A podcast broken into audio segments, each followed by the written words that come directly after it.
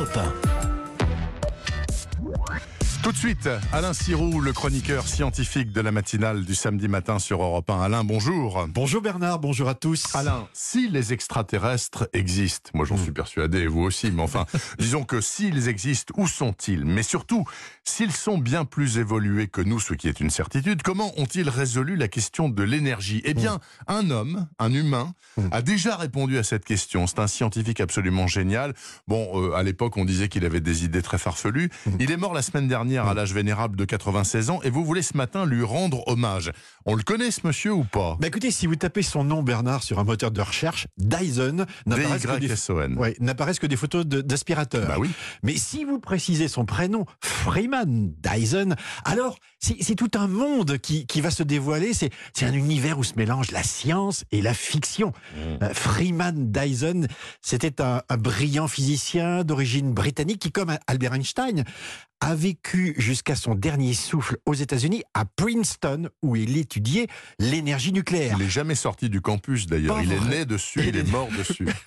Euh, ces travaux déboucheront, bon, entre autres, parce qu'il y a beaucoup de choses, sur la réalisation d'un réacteur qui équipe toujours de nombreux hôpitaux. Bon, moi je sens bien que c'est l'autre univers en fait, celui de la fiction qui vous intéresse plus. hein. Oui, parce que pour tous les amateurs du genre, son nom sonne comme celui euh, d'Isaac Asimov, euh, d'Arthur C. Clarke, Oh euh, des scientifiques qui furent aussi des écrivains, des inventeurs de monde et de technologie. Bref, Freeman Dyson était de ces hommes pour qui l'imagination littéraire est un formidable moteur de recherche. Alors, qu'est-ce qu'il a inventé? Quelque chose de très original pour tous les amateurs de science-fiction qu'on connaît sous le nom de sphère de Dyson. C'est une boule donc. Euh, alors, l'idée est simple et elle est la suivante. S'il existe dans la galaxie des civilisations extraterrestres bien plus développées que la nôtre, Ouais.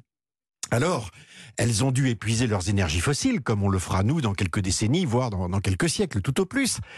Et la seule solution, la seule énergie gratuite et disponible en grande quantité, c'est celle des étoiles, c'est celle de notre Soleil, par Bien exemple. sûr, celle du soleil, gratuite et illimitée. Mmh.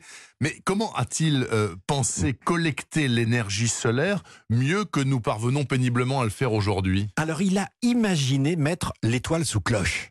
En Ah bah, carrément. fabriquant, ouais, en fabriquant une gigastructure, une immense sphère artificielle capable de collecter la totalité de la lumière rayonnée par cette dernière, ce qui revient à capter en une seconde l'équivalent de l'énergie consommée par l'humanité pendant un million d'années. Ça s'appelle de la science-fiction Mmh. pure, mais en dehors du plaisir qu'il y a à lire cette littérature, est-ce que ça sert aussi les projets de la science euh, Mmh. pratique, euh, Oui. quotidienne? Sans, sans aucun doute, parce que même si c'est une idée folle, impossible à réaliser pour nous aujourd'hui, évidemment, elle est pourtant assez naturelle. Capter l'énergie du soleil, c'est une, c'est une question qui va euh, augmenter sans cesse. Quoi.